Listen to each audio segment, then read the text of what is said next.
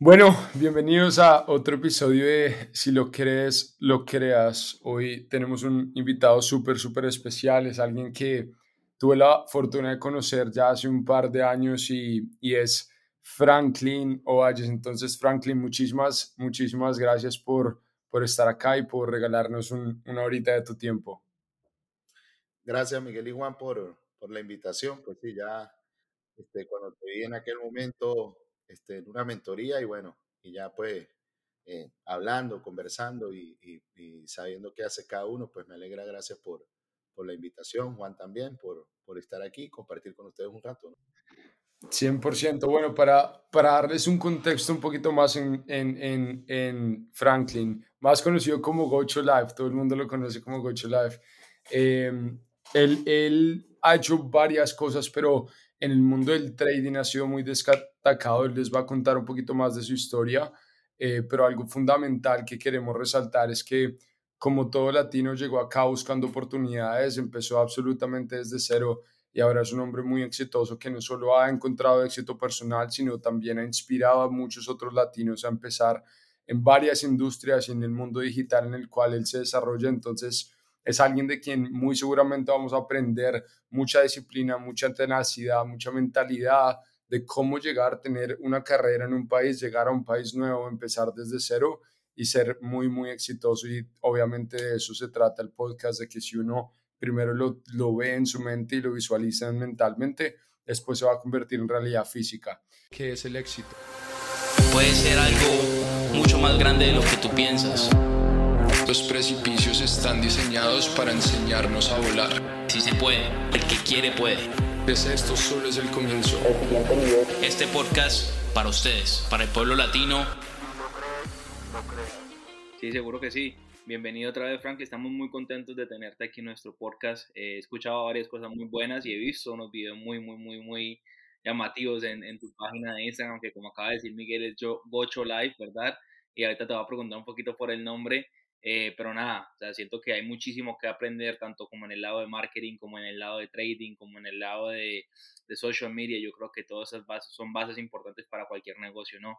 Entonces, eh, Frank, lo primero que me gustaría preguntarte es, obviamente, que nos cuentes un poquito de, de, quién eres, hace cuánto llegaste al país, por qué te viniste a Estados Unidos y pues cuál, y cuál entre eso, cuál ha sido tu, tu, tu reto mayor desde que llegaste a este país. Este, bueno, eh, primero, nuevamente gracias por, por, la invitación, muchachos. Ya he escuchado en varias oportunidades su podcast. Este, eh, me gusta el nombre hace clic, ¿no? Si lo crees, lo creas. Es algo que, que realmente es la realidad, ¿no? Es la, es la verdad. Yo, yo eh, con, con, un mentor que tengo, creo que por eso conecto bastante con Miguel, ¿no? Nos gusta gastar en, en educarnos, ¿no? En, en mentoría, ¿no? Entonces, hay algo donde que que yo, un mentor que tengo, dice, eh, uno va a ver, entonces yo, yo lo que estoy haciendo es viviendo lo que yo ya viví, ¿no? Lo que yo ya voy a ver, ya lo vi, yo ya vi mi futuro, que es lo que quiero, ¿no? Ya lo creí. Eh, eh, no es que si lo creo, yo ya lo creo con certeza dónde voy a estar. Entonces ahorita lo que estoy es disfrutando el camino para vivir ese futuro. Me gusta mucho ese si lo crees, lo creas. Pues bueno, yo como, como cualquier otro este, inmigrante, pues bueno, eh, sin duda alguna salimos de nuestros países a buscar pues otro tipo de oportunidad. En mi caso soy venezolano, este, yo tengo 42 años y cuando me vine hace eh, casi ocho años, pues eh, mi país, el contexto no resumido lo sabe todo latinoamericano, ¿no? Ah, bastante complicado en la parte política eh, yo salí, pues, obviamente, tanto a buscar una, mejor oportunidad y problemas, ¿saben?, en la política y eso. Ah, me vine eh, primero adelante. Eh, yo tengo una hija que en estos momentos tiene 12 años. Mi, mi, mamá y mi hermana me la cuidaron durante unos meses para, para después traérmela. Ella vive conmigo. Y, y, fue eso, ¿no? Buscar algo mejor para, para, para, mi hija y, y, el que esté escuchando aquí este podcast entenderá que solo, solo el hecho de que hable dos idiomas, yo ya hice algo distinto. Lo mismo pensará la mamá de Miguel, si Miguel no nació en los Estados Unidos. Que ya solo con que tú le des dos idiomas a, a, un hijo es, es, increíble. Ya, ya después, si uno no tiene cómo darle las herramientas, pues tiene una para ir a conseguirlas ellos mismos. Pero bueno, me, me vine para acá y como todo, pues empecé este, esperando obviamente e, e, este famoso permiso de trabajo para, para, para poder empezar a trabajar eh, y hice actividades que, que comúnmente hace cualquier inmigrante cuando está llegando, Uber, delivery y este tipo, este ayudante cocina, y, pero bueno, sin duda alguna, aplicando siempre el, el, el, nombre del podcast de ustedes, muchachos, si lo crees, lo creas, yo decía, bueno, hay un momento que me empecé a presionar a mí mismo, a decirme, mira, si, si vas a pasar la vida siendo un conductor, este, pues tienes opciones. O, eres el mejor conductor que mi mamá me mandó, por cierto, me está visitando y, creo que aquí me está escuchando lo que estoy hablando, me mandó un correo y una historia bien linda de, de un taxista acá en los Estados Unidos que también emigró y, y, él salía enflusado, ¿no? Todos los días en su taxi amarillo. Y sus compañeros se burlaban, ¿no? De que por qué. Entonces él decía, no, pero es porque si yo salgo, yo me visualizo siendo el mejor.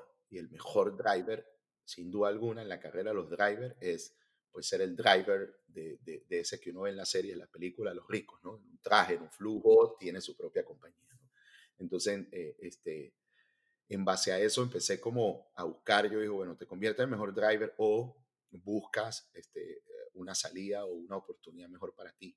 Y fue cuando empecé, eh, tengo la fortuna, si ustedes ven atrás, no es que están de adorno, este, esto, viene de, de familia, este, a, mi mamá le encanta también eh, leer, somos asiduos a estar todo el tiempo estudiando y leyendo y pues, lo traigo de niño, ¿no? Y, eh, empecé a estudiar, a buscar otra cosa.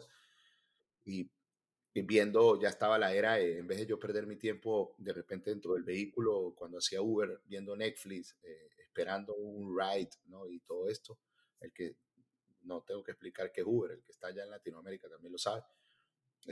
esperaba esto para yo poder eh, en vez de ver Netflix, veía, empecé a buscar YouTube y me salió algo de alguien de invertir en la bolsa, soy honesto.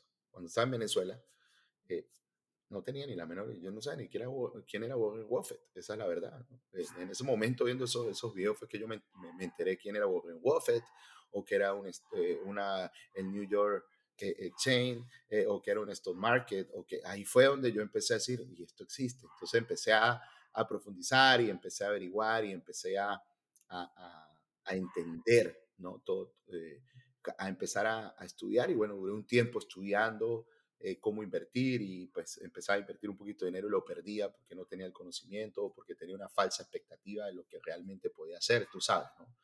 Este, en el negocio de repente Miguel en Solar, sí, llego, toco tres puertas y vendo 150 deals, no, no funciona así, no tienes que caminar bastante. Bueno, en el negocio en el negocio del trading igual, es un proceso y sobre todo un negocio que son de estadísticas y probabilidades que muy pocas personas logran entender eso, ¿no? Son estadísticas, vas a ganar, pero vas a perder también, pero si mueves una buena estadística y una probabilidad, pues. Y ahí empecé a hacerlo y, y me empezó a ir, me, me, empezó a ir bastante bien hasta que ya me podía, pude dejar de, de, de hacer Uber y, y dedicarme eh, con lo que generaba podía vivir, ¿no? Aunque es bastante riesgoso tomar ese, ese, paso porque sin duda alguna el trader no todos los meses le va a ir bien. Hay meses que no nos va bien, hay meses que nos va bien. Es como cualquier negocio, ¿no? Hay ventas buenas, ventas malas y pues el trading es, como cualquier negocio.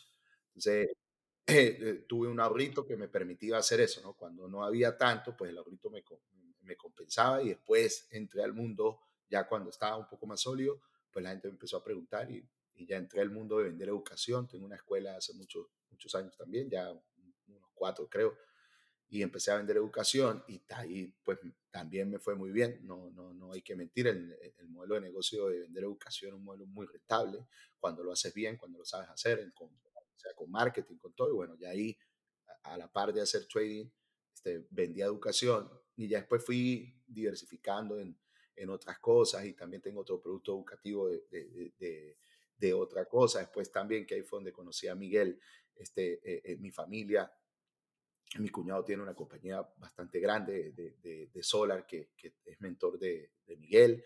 Este, mi cuñada es una vendedora bastante fuerte, este, tiene un dealer eh, como Miguel y es bastante fuerte vendiendo online. Mi pareja, mi novia, vende online y yo decía, pero yo veía los números de, de estos muchachos y, y, Dios mío, ¿cómo, es esto? Ya va, ¿no? Entonces, claro, eh, yo, yo conocí a mi cuñado en el año 2019, en plena pandemia, y era justo cuando estaba empezando a construir su, su, compañía. Entonces, aunque, aunque me llamaba la atención, estaba muy, muy al nicho inglés, ¿no? Y, mi dificultad error mío, obviamente, porque yo soy responsable de no hablar perfecto inglés, pues me dificultaba, ¿no? Pues no había un mercado, un market en español en el año 2019 allá en California, donde venía 100% inglés. Entonces, pues, no, no, no, como tenía mi, mi, propio negocio y me va bien, pues no quería como ir ahí. Pero ya después, ahorita, hace, hace un año y pico, un año, sí vi y vi que podía hacerlo online, fui, aprendí desde la puerta y viví todas esas vivencias que ya a mi edad es fuerte, les puedo decir, no importa, no es que yo soy un viejo, pero a 40 años, caminar todos los días 9, 10 horas, como hacen estos chicos jóvenes de Miguel y los que tocan puerta, mm, es pachamo joven, ¿me entiendes? Realmente hay que dedicarse y aguantar presión y, entonces, claro, lo hice, fui con un equipo, me fue maravilloso, no voy a decir que no me fue bien, me fue súper bien, pero tomé la decisión que era mejor tenerlo online y, y, tengo una unidad de ventas de sistemas solares online y bueno, eso para mí es como un pasivo, o sea, no, no, no es, no es eh, el negocio full time como lo tiene de repente Miguel o mi cuñado o, o mi pareja.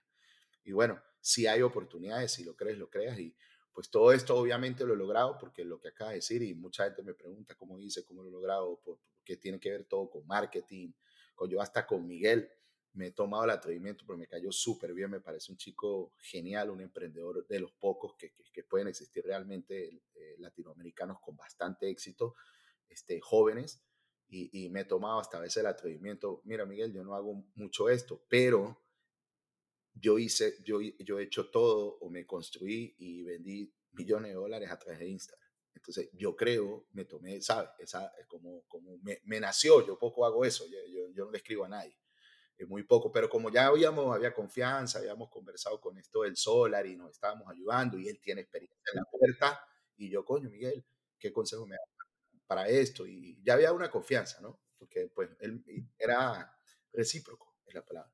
Después, bueno, Miguel me, eh, me he tomado el atrevimiento. Pero todo esto tiene que ver ahorita, pues el mundo de la red social, el mundo de cómo marketearte y cómo hacer las cosas. Yo le llamo eso la magia, ¿no? Toda esa magia hace que pues tú puedas ser un poquito mejor que los demás o sobresalir en un producto.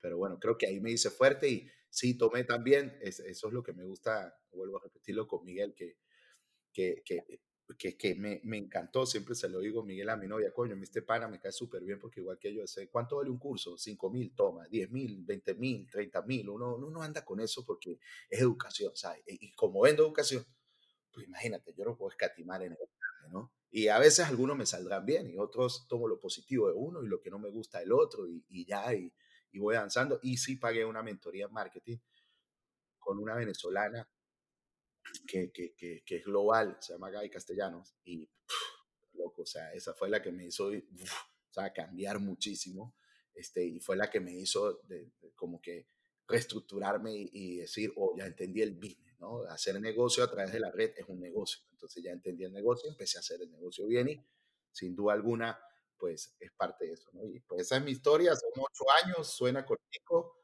y en todo esto, que lo más importante, que para hablar con las personas que, escuchan este podcast, Miguel, es que todo esto lo he hecho este, eh, con, con, una hija, ¿no? Así que no hay excusa de que tú sabes, ¿no? Que tengo hijo, que tengo esposo, que tengo, no. Este, yo tengo mi hija y también tengo este, mi pareja que no es la mamá. Y mi chama está aquí conmigo y yo cargo mi llaverito para todos lados, ¿no? Este, y, y sí cuento con, con, con un grupo maravilloso de, de, de familia que, que, me pueda aportar. Mi mamá ahorita está aquí, nos vino a visitar y mi novia también a veces me echa la mano, pero, pero nada es imposible, pues sobre todo hay mucho, mucho latino que, que ahí se tranca, ¿no? Que estoy casado, que tengo los chamos, que tengo tal, no, mira, yo, la mía tenía cinco, Miguel, cuando yo llegué con ella, cinco años y medio. Imagínate, yo quiero, yo quiero que digamos, porque explicaste ocho años en diez minutos, obviamente que es una historia muy, muy, muy poderosa, en un tiempo muy corto y quiero como, digamos que sacar mucho de los, de los pensamientos que tú tenías, de las decisiones que tomaste en el proceso para llegar al punto de éxito que tienes hoy en día. Y algo que me llevó mu mucho la atención es que como muchos latinos llegaste y no tenías permiso de trabajo y no hablabas inglés y a veces nosotros llegamos con esas limitantes y aparte de todo obviamente tenías una familia detrás tuyo que obviamente tú eras responsable entonces el, el hecho de tomar riesgos no solo eras tú, sino tu familia, ¿no? Entonces, quiero como hacerte, hacerte, me, me quedaron mucho dos cosas que dijiste. Lo uno es como, si voy a ser un driver, voy a ser el mejor driver. Es decir, como ese pensamiento de excelencia y de ser el mejor siempre, yo he visto que es un trait como muy, muy común en las personas exitosas. Y lo segundo es que comenzaste a aprovechar tu tiempo para el desarrollo personal. Entonces hablaste de escuchar audiolibros en vez de música cuando manejabas, en vez de ver Netflix, comenzaste a ver cosas que te aportaran y te ayudaran. Entonces, ¿qué le dirías, digamos, a alguien que está tranquilo en una posición, una persona como, como nosotros que ha llegado a este país, quiere algo más, pero de pronto no, no ha entrado a ese mundo del desarrollo personal, de tener mentores, de leer los libros, de leer, de tomar todo lo que, los cursos que digamos tú has tomado, ¿cuáles serían como los pasos para, como tú mismo dices, aceptar invertir en educación, ni siquiera primero dinero, sino el tiempo y la consistencia? ¿Qué les, qué les aconsejarías? Eh, siempre lo, lo primero que yo le aconsejaría es, hay una parte que que, cuesta para cuando uno quiere educarse, sobre todo ya cuando, hay, cuando de repente cuando has crecido, porque hay dos etapas, ¿no? El que no ha crecido, pues sin duda alguna, tiene que sacar, el, tiene que entenderlo, eso cuesta mucho. Y, ahí viene una parte que yo últimamente, este, durante todo este año, en mis live, yo tengo un live todos los días, todos los lunes a las 8 de la noche, hablo mucho del entorno. E, e, eso es algo que es súper doloroso, este, Miguel y Juan, porque hay, hay, hay momentos que, que, tienes que cortar el ancla, ¿no? Para que el barco pueda andar. Y, y, eso es algo que es muy, muy, muy duro, es muy doloroso, porque a veces suena fuerte, pero a veces puede ser hasta tu mamá, tu papá, tu hermana, tu primo, tu mejor amigo de hace 25 años, Miguel. Y que, y, y que entender, porque es que tú lo sabes que es tu ancla. Entonces, esa ancla de que cuando tú vienes todas las mañanas y a las 9 de la mañana, ponte que los dos trabajemos, por decirte un ejemplo, en un warehouse de Amazon en este momento, pero entonces yo llego temprano, 15 minutos antes de entrar o media hora antes y tú me ves afuera con mi librito, entonces viene la burla de Miguel. ¿Qué haces tú leyendo libros? Tú eres loco. Es acá para que tú veas esto, vamos a ver el chiringuito, que es el que ve fútbol, o vamos a ver no sé qué, o vamos a ver esto, ¿no? Entonces ya, ya esa es un ancla. Realmente no es una persona que te está aportando. Entonces, el que está, sobre todo, Miguel, el que está empezando, tiene que entender el entorno. Y yo, y hay algo que suena muy duro, este, y tú, yo digo, mira, eh, todos los fines de semana es la tarea, porque los fines de semana, por lo general, los latinoamericanos son, e, es, el momento de reunirse, ¿no? La parrilla, ¿no? El mexicano los tacos, o, el dominicano lo otro, e, ese. Y, cuando tú vayas a esa parrilla, a partir de ahora, si estás escuchando el podcast los muchachos, tú miras a la izquierda y miras a la derecha con tu cervecita en la mano. Y si no hay nadie que te lleve una cuarta en la cuenta bancaria, en formación, en todo, eh, como ser humano, como persona de éxito, tienes un entorno que no es para ti y tienes que retirarte. Y eso es muy fuerte, eso es muy duro. No te estoy diciendo que te alejes por completo del entorno, pero tienes que cortarlo. Y ese mismo entorno lo vas a ver este, una vez cada seis meses.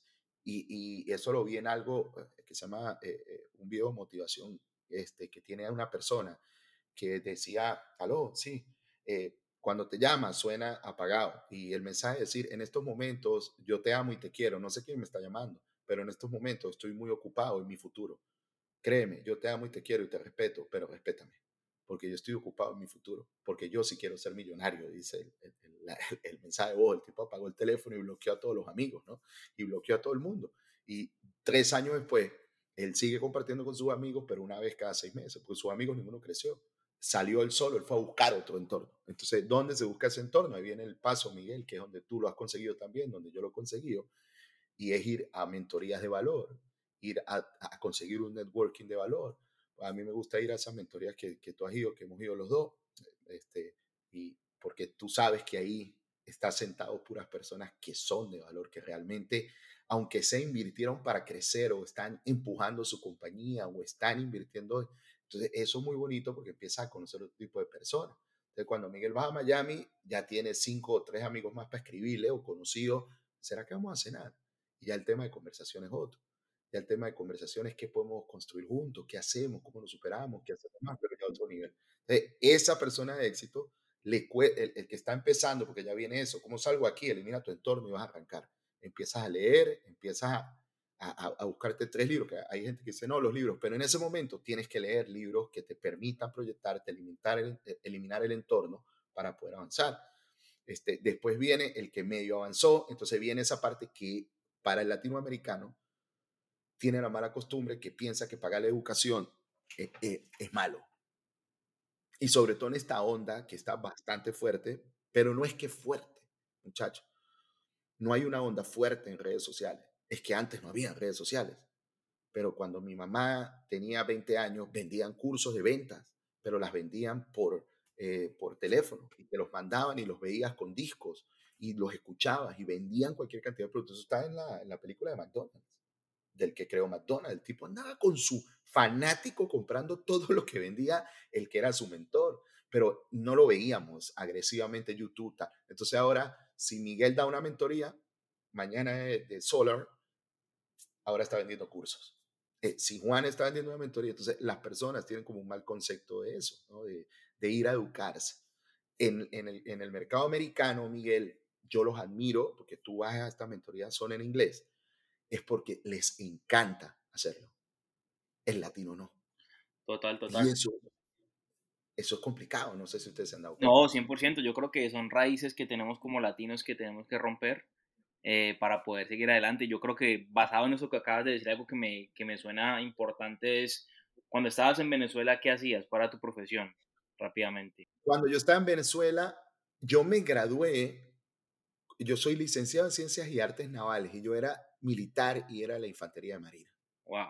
Bueno, eso, eso, eso quizás ayuda también mucho en tu disciplina, ¿verdad? Y que es, yo creo que... Eso ayuda sobre todo, en, eso ayuda en la disciplina. En otras cosas, tiene sus cosas buenas y malas, ¿no? Porque en la, en la, en la contra, porque no todo es bueno, en la contra tiene que me ha costado y lo trabajo con mentores, em, e, el carácter, soy muy explosivo, soy muy agresivo, soy muy, porque fue mi formación, ¿no? No me estoy justificando, ojo, porque me toca ser responsable. Pero pues también me hago responsable, sé que tengo eso y, trato de mejorarlo constantemente y terapia y, tengo mentor y llamo a Magali, que es una de mis mentoras, que es amiga de mi mamá, por cierto, o voy y escucho a Diego Dreyfus un ratico y se me baja el ego y voy y escucho al otro un ratico y tal, o sea, este trato de yo mismo tratar de, de, bajarle a eso. Total, y, y para para resumir eso, cuando uno llega a este país, igual que, igual que te pasó a ti, le ha pasado a muchos latinos, a muchas personas que en este país, que tienen unas carreras en su pasado, llegan acá, digamos, a hacer un Uber, por ejemplo, que no tiene nada de malo, pero es un impacto, digamos, como decimos, al ego, a lo que tú estudiaste, lo que querías hacer, y muchas veces empezamos a crear historias en nuestra cabeza que no, que no soy suficiente, o que, o que no voy a poder, o que este país te envuelve, te envuelve, te envuelve y no tienes tiempo para intentar algo nuevo pero llegó el momento donde dijiste, bueno, yo voy a abrir mi mente, eh, me llegó un video y en vez de decir, no, esto no es para mí, esto es mi mínimo, me quieren robar el dinero, abriste tu mente a querer entender algo nuevo. Yo creo que es donde empieza la vida del emprendedor, con esos riesgos, ¿verdad? Y nosotros como latinos somos muy, muy, muy difíciles eh, de, de, persuadir cuando tiene que ver con intentar algo nuevo. Entonces, ¿qué fue lo que te abrió la mente? Yo sé que el crecimiento personal te, te, te ha llevado a donde estás ahora, pero ¿Qué crees tú que fue lo que te abrió la mente? Mira, Juan, cuando, cuando yo, yo, yo, estaba, a mí ese día no se me olvida, yo estaba sentado en mi carro en el aeropuerto de Miami, e, esperando un ride, ya había un checkpoint, el que hace Uber, aquí uno se estaciona en un sitio y te llega, ve a buscar al señor tal. Y, y yo estaba ahí y yo dije, oh, yo no puedo seguir haciendo esto. O sea, yo tenía dos opciones y empiezo, ¿cuál es mi profesión? Mi profesión e-, es ser militar, la que venía, ¿no? En lo que yo tenía un título, ¿no? Porque tuve negocios nocturnos, etcétera, eso no cuenta. Aquí voy.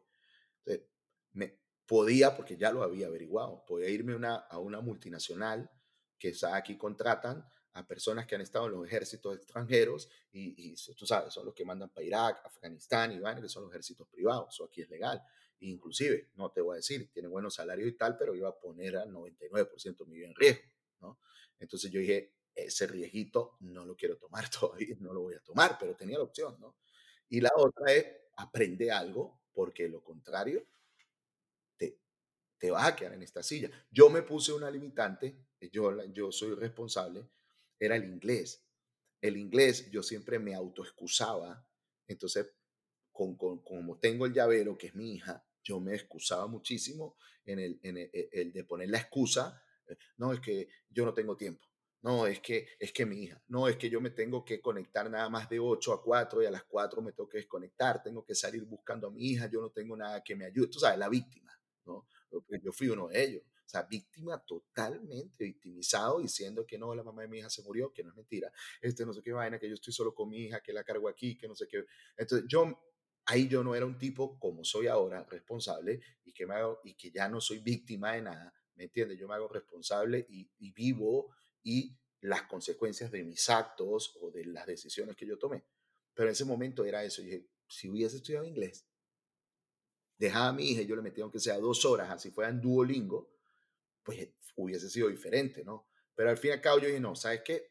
Aprende algo en español, no te compliques, busca algo en internet, sea programación y empecé cómo programar, cómo no sé qué No me preguntes por qué me llegó una publicidad agresiva esa y una, y una matita y los dólares saliendo, eh, como el que le llega a ustedes, el tipo bajándose el Ferrari o el Lamborghini, broma, que le llega a los americanos, ¿no? El que consume cosas en inglés, ¿no? Claro. Este, a mí me llegó, fue una matica, los dólares, aprende a invertir en bolsa, ¡pam! Y me salió yo, clic, ahí que he pegado.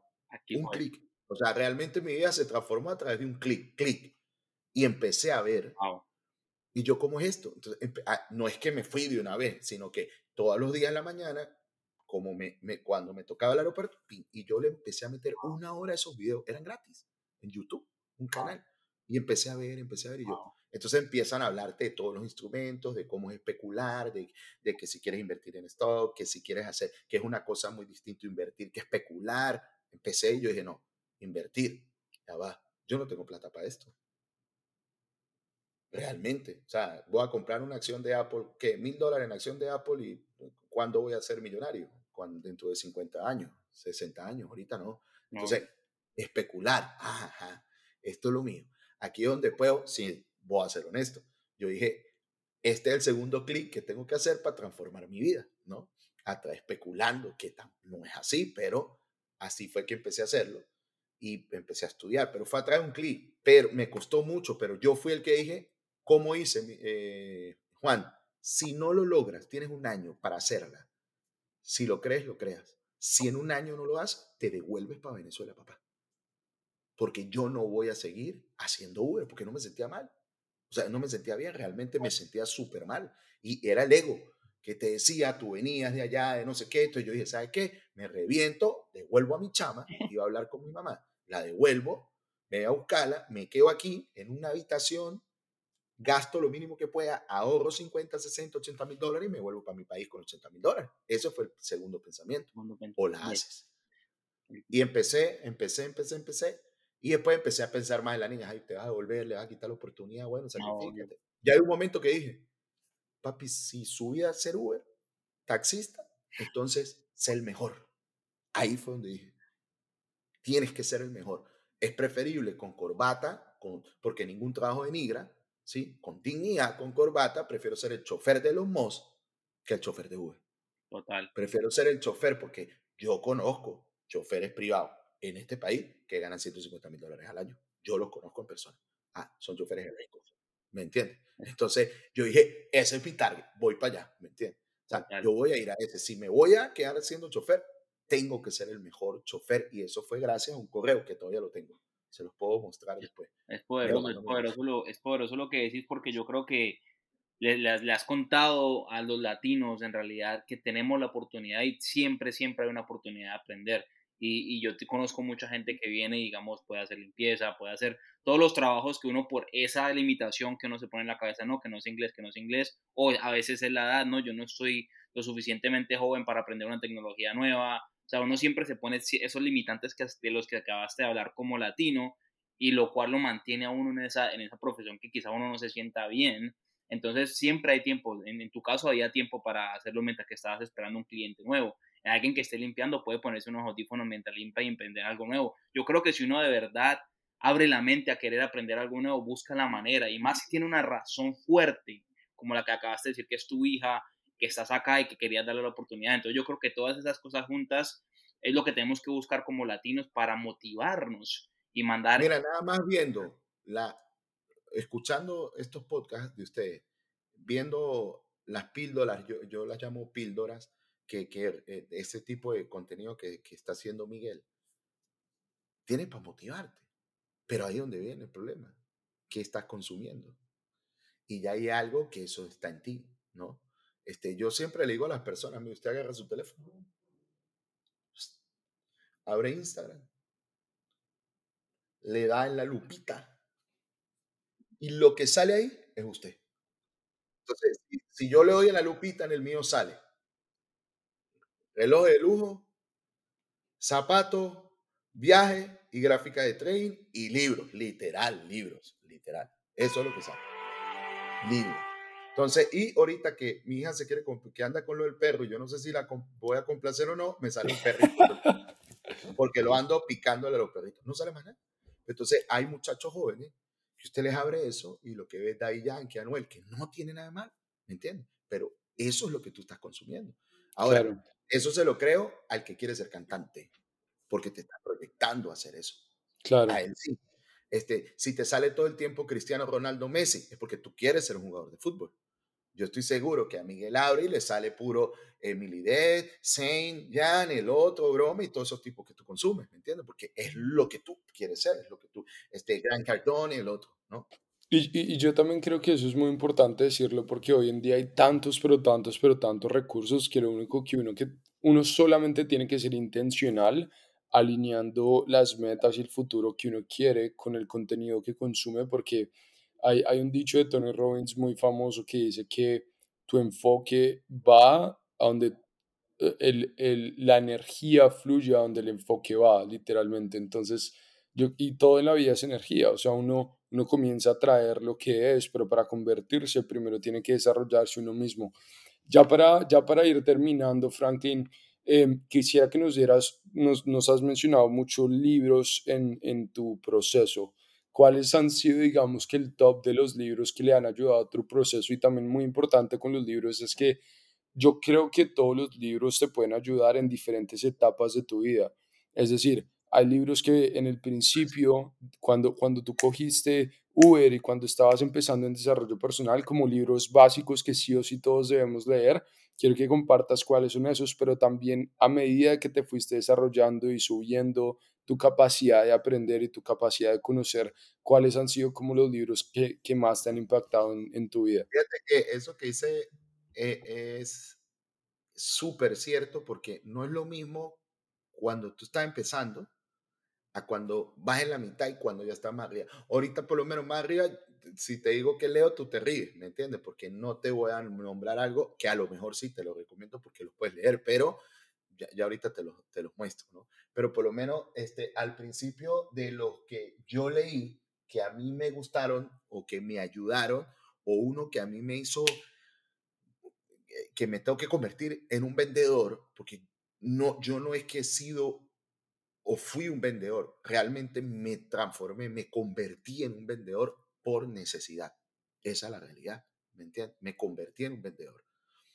Y cuando yo leí que a muchas personas no le gustan, el libro, pero a mí me encanta, que se llama Vende o Vende de Gran Cardone, es, es la motivación que el tipo te mete con un corrientazo. Y yo creo que es un libro que necesita el que está empezando. Sí. Porque él prácticamente te dice, el culpable eres tú. Te cambia el chip completo. Te cambia el chip.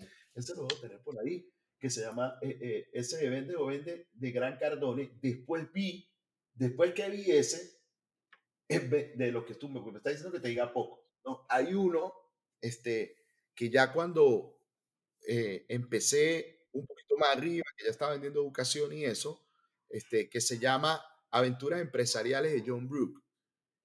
Y es súper bueno porque para cuando una persona está iniciando un negocio, te cuenta esa aventura.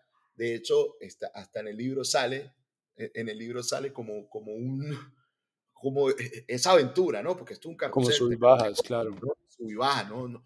Las personas a veces creen que tener un negocio usted va como un cohete para la luna, ¿no? Viene y viene el pico y cómo me mantengo en ese pico y cómo hago, ¿no? Entonces, este, es muy bueno porque a mí en el caso, fíjate que ahí dice, más de dos décadas después que Borrell Buffett me lo prestara y más de cuatro décadas después de su primera publicación, este libro sigue siendo el mejor libro de los negocios que nunca he leído. O sea, esto lo leí hasta Borrell Buffett, todo el mundo. Después viene en mi mundo y que aplica para todo el mundo, que se llama El inversor inteligente y tienen que leerlo, porque eh, ya es el que quiere invertir. Eso hablo de mi mundo, lo que yo hago, ¿no? Esos tres libros, por lo menos a mí particularmente, me han ayudado mucho.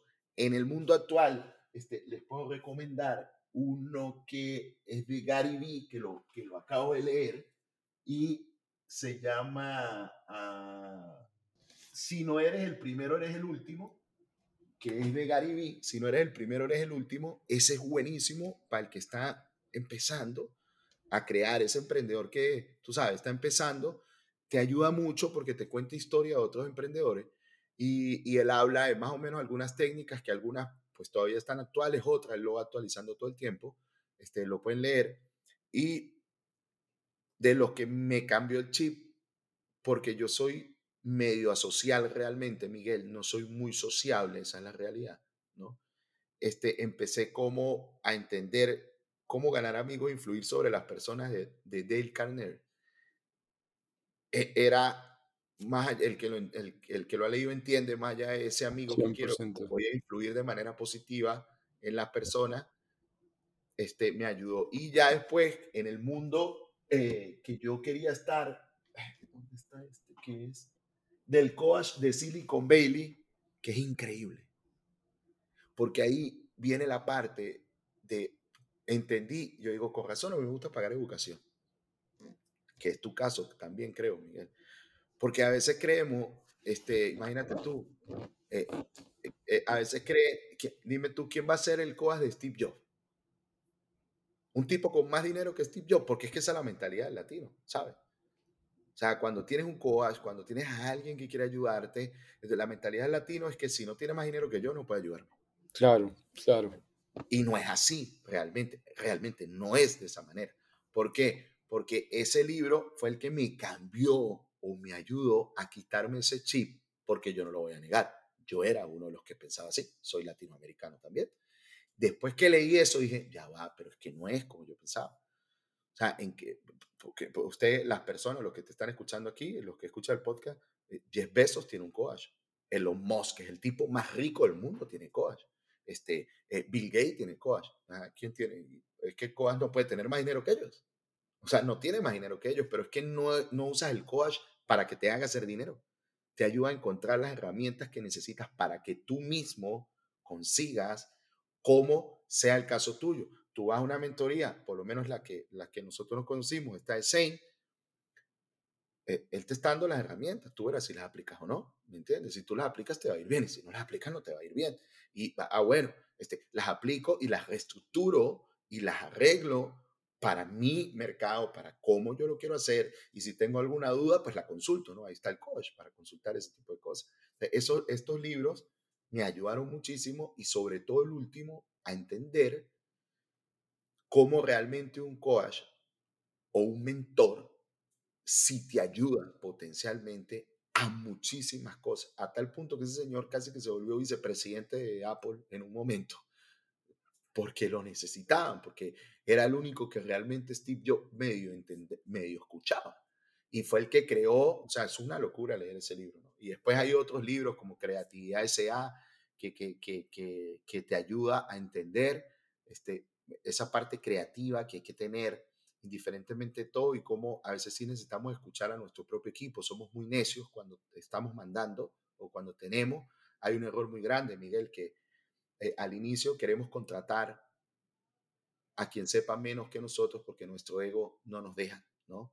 Entonces tú vas a contratar a un manager de ventas de solar y tú vas a, quieres contratar a alguien que sepa menos que tú, cuando tienes que contratar a alguien que sepa más que tú, porque esa es la idea. Entonces esa parte te ayuda mucho a entender esa parte de, la, de cómo, cómo realmente contratar personas de valor y por equivocaciones de ego, hasta las compañías se pueden venir abajo y se pueden dañar algunas cosas y ya después hay otros libros que ya no tienen nada que ver con negocios ni nada, pero leo casi todos, por lo menos los que recomienda Mark Zuckerberg o Bill Gates, los leo todos, más o menos ellos leen, son, eh, eh, sabe que Bill Gates saca algo eh, toda la, todas las navidades, ¿no? un post, mi regalo de Navidad, todos esos libros, automáticamente estoy yo detrás en Amazon, los busco en español y los compro todos. Y ya son de otra cosa, ¿no? O sea, e, e, esto de, de, inteligencia artificial y, y, todo esto de las tecnologías, esos tipos tienen años hablando de eso. Entonces yo aprovecho y, leo como para no quedarme atrás. Y eh, no es que lo aplico para todo, pero, pero me gusta leer. Pues, una, una, pregunta clave, pues ya tenemos claro que te gusta leer y eso es importantísimo pues para, para el nivel en que, el que vas subiendo cada vez. Yo creo que entre más sepas y te vas convirtiendo en esa persona en la que quieres ser, ¿no? Eh, pero una pregunta clave que yo tengo, porque obviamente mucha gente quiere que hablemos de trading en este podcast y, les gustaría, porque obviamente estamos entrevistando a Gocho Live, pero este podcast decidimos hablar un poquito más de tu mente, porque yo creo que la mente va por encima de cualquier otra profesión y la mente es donde debemos trabajar más. Entonces, eh, hemos conectado muchísimo con muchas cosas de las que tú haces, que nosotros hacemos, porque al final del día siempre es el mismo círculo cuando tiene que ver con el éxito, ¿verdad? Pero mi pregunta clave es, en una profesión como la tuya, como el trading, donde como acabamos de ver que hay libros de sub y baja, pero también en la profesión hay meses muy buenos y hay meses en que quizás no ves los números, ¿verdad? Entonces, ¿cómo tú te preparas para poder hacer eso? Digamos, yo trabajo en, en, el, ámbito de las bienes raíces. Entonces, yo enseño mucho cómo tratar y cómo mantenerte siempre a un nivel alto cuando no estás vendiendo, porque obviamente la confianza es la base del éxito para mí. Y si no tienes confianza, no estás viendo, o sea, perdiste un trading, eh, te fue mal, te fuiste para abajo, ah, pues madre, no hice nada, tengo que pagar esto, tengo que ah, pagar en, en, el trading, tú sabes que me costó, me costó tiempo. Te puedo decir que hasta hace dos años realmente pude entender, y ya vendía educación, pero entender potencialmente cuál es el verdadero negocio. ¿Por qué? Porque fíjate, son eh, el, que escucha esto que como dice trade, hay dos tipos de trade. Tú sabes, muchos traders, eh, eh, no, soy trader profesional. No, los profesionales están en los bancos, los fondos de inversión y tienen un sueldo, un salario.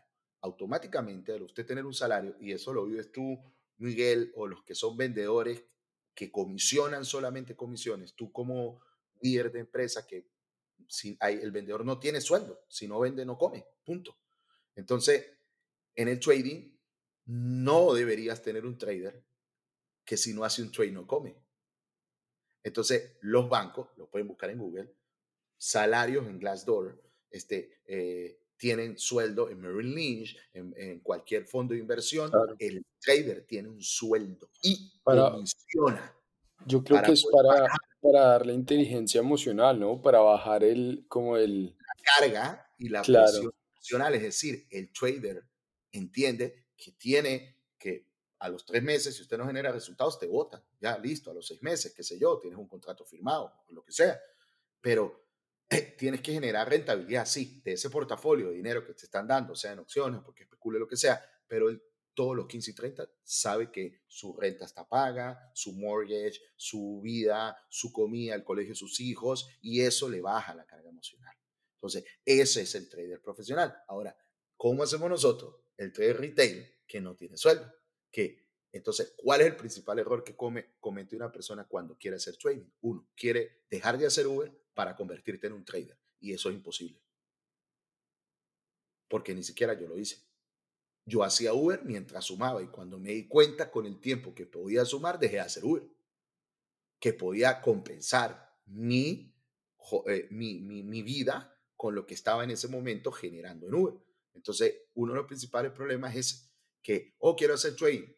Entonces, no entienden que el proceso no es tan corto, muchachos, sino que son tienes que aprenderte una metodología o, construirla para poder hacer tus trades.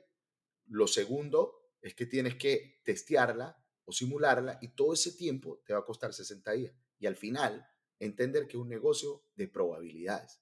Es decir, ¿qué probabilidad tengo? Cuando usted tiene testeado, ejemplo, que en Florida, en Tampa o en Orlando, te da Rey Miguel, usted vende más de finales de mayo a agosto, porque es verano, es una probabilidad, eso usted lo tiene testeado, usted tiene cuatro años en el negocio, usted sabe que jamás, nunca en la vida, en octubre vas a vender más que en julio. ¿Por qué? Usted entiende el negocio, usted ya lo ha testeado. Entonces en el trading es, ¿cuál es la probabilidad de mi método? ¿Cuántas veces oportunidades se me dan el día o en el mes? Entonces, ok, se me da 10 veces. De las 10 veces, ¿cuántas gano y cuántas pierdo? Gana 5, pierde 5. Entonces, ¿cuánto te queda? ¿Cuál es el ratio beneficio? Y cuando tú entiendes que es un negocio de estadísticas y probabilidades, porque cualquier método funciona, muchachos. El problema, ¿sabe cuál es? Que no lo quieren testear. sino que quieren ir de una vez a poner el dinero. Y si usted no testea, no tiene la seguridad. ¿Cómo sé yo que soy un buen vendedor tocando puertas? Porque salgo todos los días, saco, toco 150 puertas, me abren 10 puertas y de las 10 puertas yo arranco 3 mil y tengo dos citas. Si yo no tengo eso, algo estoy haciendo mal. Hablo mal, modulo mal, no lo estoy haciendo bien, porque te volteas y te frustras cuando ves un compañero que sí lo logra, pero tú no lo estás logrando sencillamente porque algo estás haciendo mal no estás bien afectado, eh, tiene que ver mucho la carisma, la forma que hablas, la manera que modulas, la manera que hablas, cómo enganchas al cliente, cómo entras. En el trading es igual, tienes que testearlo. Entonces, si tú testeas, tu metodología te va a ir bien. Entonces, el que quería saber a quién, si lo creas, lo creas de trading, mira, estoy 100% seguro que el que quiere especular le puede ir bien, pero tiene que testearlo. O sea, tiene que tener un proceso por lo menos de 3, 6 meses sin generar dinero, en simulación es testeando, ok, ya entendí, hice tanto, tantas se pueden ganar, tantas se pueden perder, mi ratio de beneficio es, si pierdo 50 dólares, porque cada vez que gano voy a ganar 100, pierdo 50, gano 100, o pierdo 500, gano 1000, pierdo 1000, 2000, y al final, el mío por lo menos, a mí me lo preguntan, ¿qué probabilidad es tu método? 50-50, yo nunca te voy a decir más de eso. Es decir, ganas la mitad y pierdes la mitad. Pero como vamos uno a dos, siempre vas a ganar más de lo que pierdes. Claro, siempre ganas más. Es, es un juego de números, ¿no? Yo creo que como todos los negocios, obviamente esto es mucho más financiero, pero cuando es de ventas es un juego de números y si uno no, yo, yo lo que saco de esto es que la intencionalidad de tu ser correcto y de seguir tus números y de traquear tus números y de no solo tener los números, sino saber leerlos y que, esas, y, que esa lectura de números te ayuda a tomar decisiones. Porque yo creo que muchas veces las personas toman decisiones basadas en emociones. Entonces, no, es que yo creo que aquí, es que yo creo que allá, pero es que creen mucho y no saben nada. Y, y uno comienza a saber cuando ve los números. Y a mí siempre me decían, los hombres mienten, las mujeres mienten, pero los números no mienten, ¿no? Entonces, eso es clave. Y ya, ya lo último para cerrar que, que, yo quería, que yo quería preguntarte, Franklin, era la importancia de las redes sociales. Tú eres una persona consistente, eres una persona que ha estudiado redes, que me ha dado consejos en redes, lo cual aprecio mucho. Eh, y yo veo mucha gente que no le da la importancia o no ha visto la importancia de, de ser consistente en redes y no solo ser un consumidor, sino ser un productor y como eso le puede ayudar a tu vida, a los demás y al futuro. Entonces, cuando, tú ves, cuando, tú ves, Miguel, a Ormosi haciendo 500 piezas de contenido al mes, a Gary Vee haciendo 400, a Gran Cardone con una unidad exclusiva y ya inclusive con inteligencia artificial, que le están creando todo el contenido y que él cree y que se para toda la mañana. Cuando tú ves un tipo de eso, que puede valer más de 200, 300 millones de dólares, que se para todos los sábados a las 8 de la mañana a hacer un live para captar, para vender, para reclutar, para vender producto educativo o para que venga alguien y le invierta en su fondo. Cuando tú ves que hay alguien haciendo eso todos los días, mi pregunta es, ¿por qué tú que estás empezando un emprendimiento de vender tortas no lo haces? Hmm. No tiene sentido. Entonces, si usted no le quiere meter a las redes sociales, muerto. Diga lo que diga el que lo diga porque lo hace Kardashian, lo hace todo el mundo. Tú no eres Bad Bunny, viejo. Te sube un poco y ya. No, pues tú no cantas. Bad Bunny no necesita nada. El marketing se lo hace la empresa, que la, la que él tiene contratado, o Sony X, la disquera. Entonces, claro. Y entender la red. Porque después viene entender el negocio. Primero que creas tu contenido, entonces, ¿qué tipo de contenido creo? Si tú puedes ver, yo estaba, yo dije, yo entendí cómo podía hacerme ver un poquito más en TikTok, que no es que me guste mucho esa red social. Pero yo sabía que llevando el mismo contenido que hacía en Instagram a TikTok, probablemente me iba a costar muchísimo. Entonces, como entendí TikTok para mi comunidad, entonces empieza a generar un contenido que genere un poquito de controversia sin tener que estar haciendo un baile o un bailoteo, porque no lo voy a hacer. Entonces, automáticamente en ese momento empezaron a llegar. Yo pasé que hice una prueba solo para probarla, para después contarlo, de 240 seguidores en TikTok a 4.500 en 33 días. ¿Cómo? Generando contenido sin sentido, realmente, y sin valor.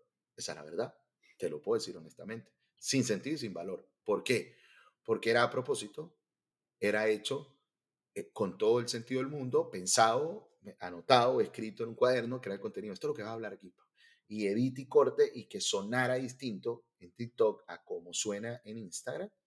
Entonces que empecé eh, a hablar del inmigrante, a hablar de no sé qué, de los problemas de no sé qué, el que está haciendo Uber y ahí hubo uno. O sea que se me fue hasta 115 mil visitas en, nada, en 24 horas. Bueno, en, Facebook lo metí en Facebook Reel.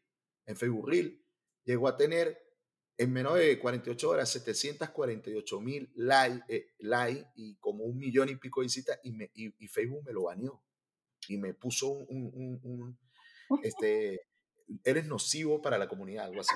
Eh, ¿Por qué? Porque ¿cómo le ganas tú a eso? Porque si lo quieres hacer como lo está, ese tipo de contenido que haces tú, que, que es muy profesional, muy para mentorear, para, que, para, para, el, para ese chamo que quiere salir adelante, ese emprendedor, para motivarse, en TikTok tienes que meterle mucho dinero.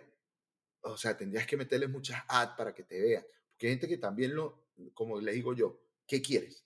Ojo, pues si te va a enfocar en el numerito, te voy a sencillo, un mentor mío, Diego Dreyfus. Usted ve ciento y poco mil de, millones de visualizaciones. Vaya a ver cuánto le gasta Instagram. Biblioteca de anuncios, 360 ad diarios sin parar. Tiene un año corriendo ad. Eso te genera visualizaciones, pero al fin conviertes. Entonces, yo por lo menos digo que en la red social hay cuatro tipos, ¿no? El pendejo, que es el que vive, hey, tuyo, no, Miguel, tú no sé qué, ese para mí le digo el pendejo. Está el que monetiza, que es donde estoy yo, ¿no? Está el que está ahí y pasa y ve como mi mamá, que lo usa para ver noticias, ver a su hijo, a la familia y tal. Entonces, ¿cuál eres tú? Yo soy el que monetizo. Entonces, si voy a usar mi red, es para que me genere dinero. Yo no ando en la red social para ando like, para ver a un artista famoso, para ver a Cristiano Ronaldo, a Messi, no. Yo lo uso para hacer dinero. Y para mí el Instagram y la red es un negocio. El emprendedor que no lo ve como un negocio es cuánto tiempo le dedico a Instagram, cuánto dinero me hace. Y yo te voy a ser honesto, Miguel, ya que me estás preguntando.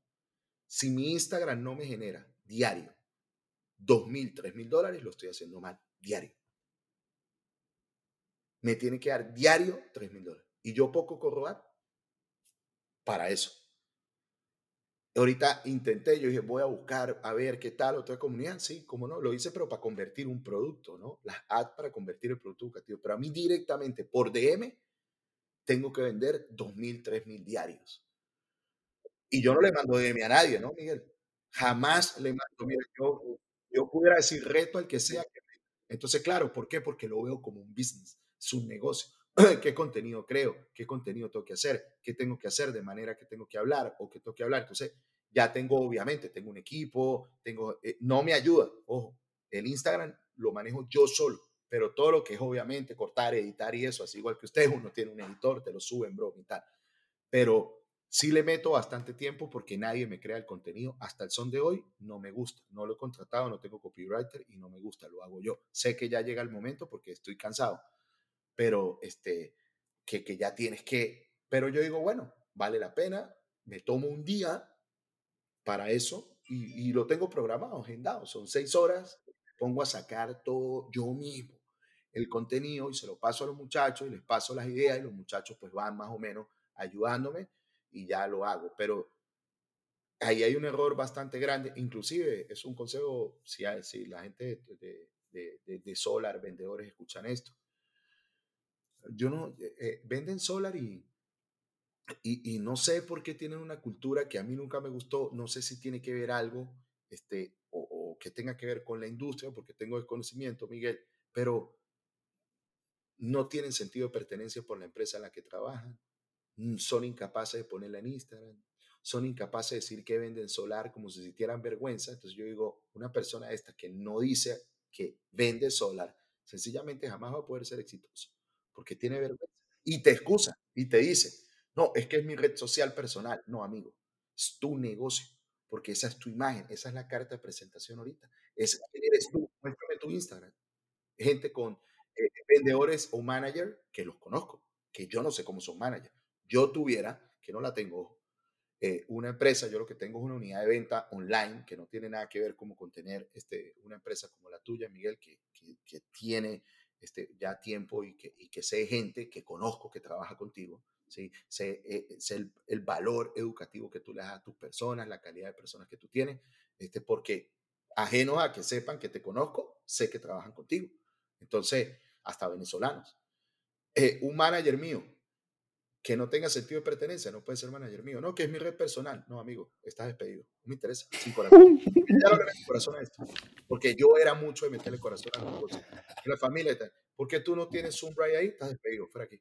No, que es mi red personal. No es mi problema. Me busco otro manager. Vete para otra compañía. ¿Por qué? Porque es que no tiene sentido de pertenencia. Yo no quiero un man yo quiero un manager que se sienta orgulloso de la compañía en la que trabaja, que ame más que yo mi propia compañía, porque en el futuro no sé, hasta pudiera ser mi socio. No lo sé. Pero si eso no pasa, ¿cómo tú captas a otra persona?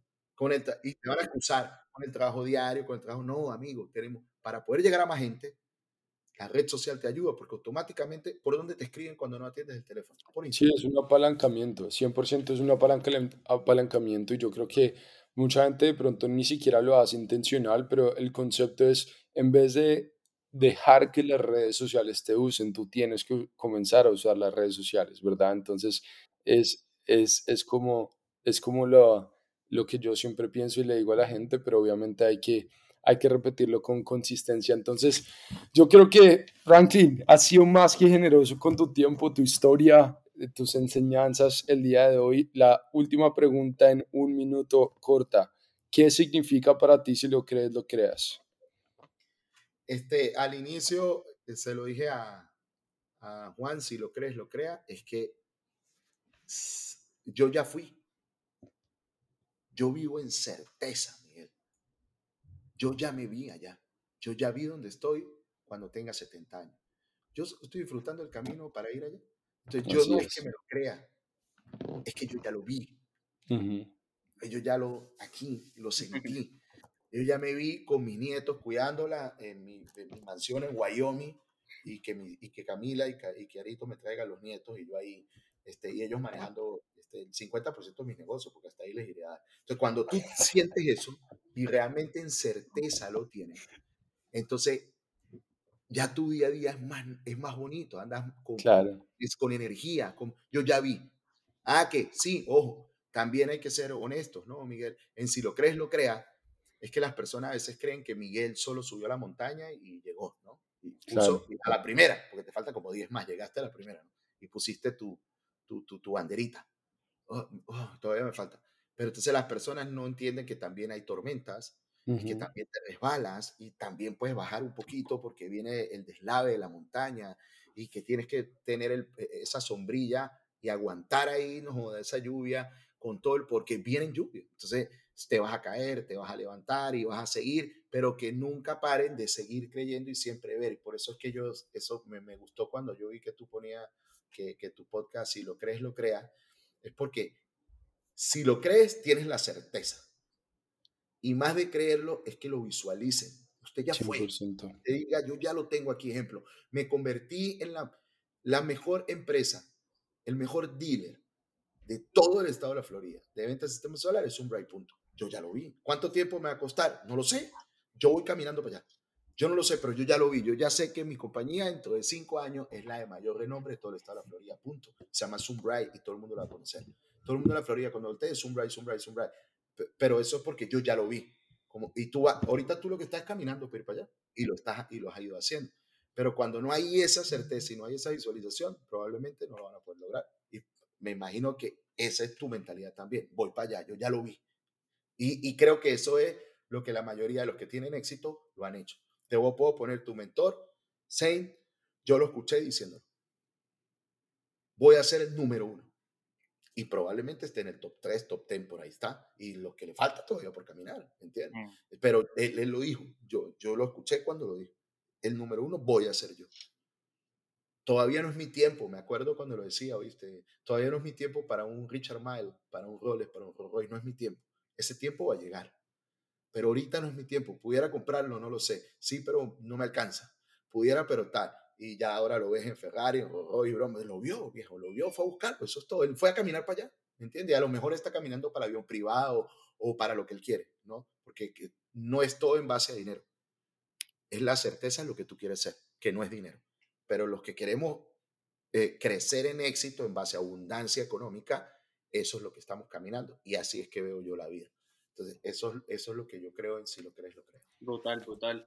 Bueno, muchas gracias, Franklin. Yo creo que ha dado demasiado, demasiado valor. Yo creo que Gracias a usted, el que escuche ese podcast tiene que volverlo a repetir y volverlo a repetir. Y volverlo. Cuando, esté, cuando esté listo lo empiezo a compartir, está súper bueno. Yo creo que hay, un, hay una, lista, una, lista, de cosas que hacer cuando quieres emprender y, y, lo que has hecho, lo que estás haciendo, lo que estás construyendo, lo que estás viviendo, como lo acabas de decir, es algo magnífico y sé que vienen cosas muy, muy, muy, muy grandes para ti y para tu familia. No, igual para usted y estamos siempre este, en contacto. Muchísimas gracias este, por, la, por la oportunidad. Bueno, Miguel, te veo aquí por ahí en todos estos días. Así es, gracias Franklin. Si lo crees, lo creas. Bye bye. Gracias.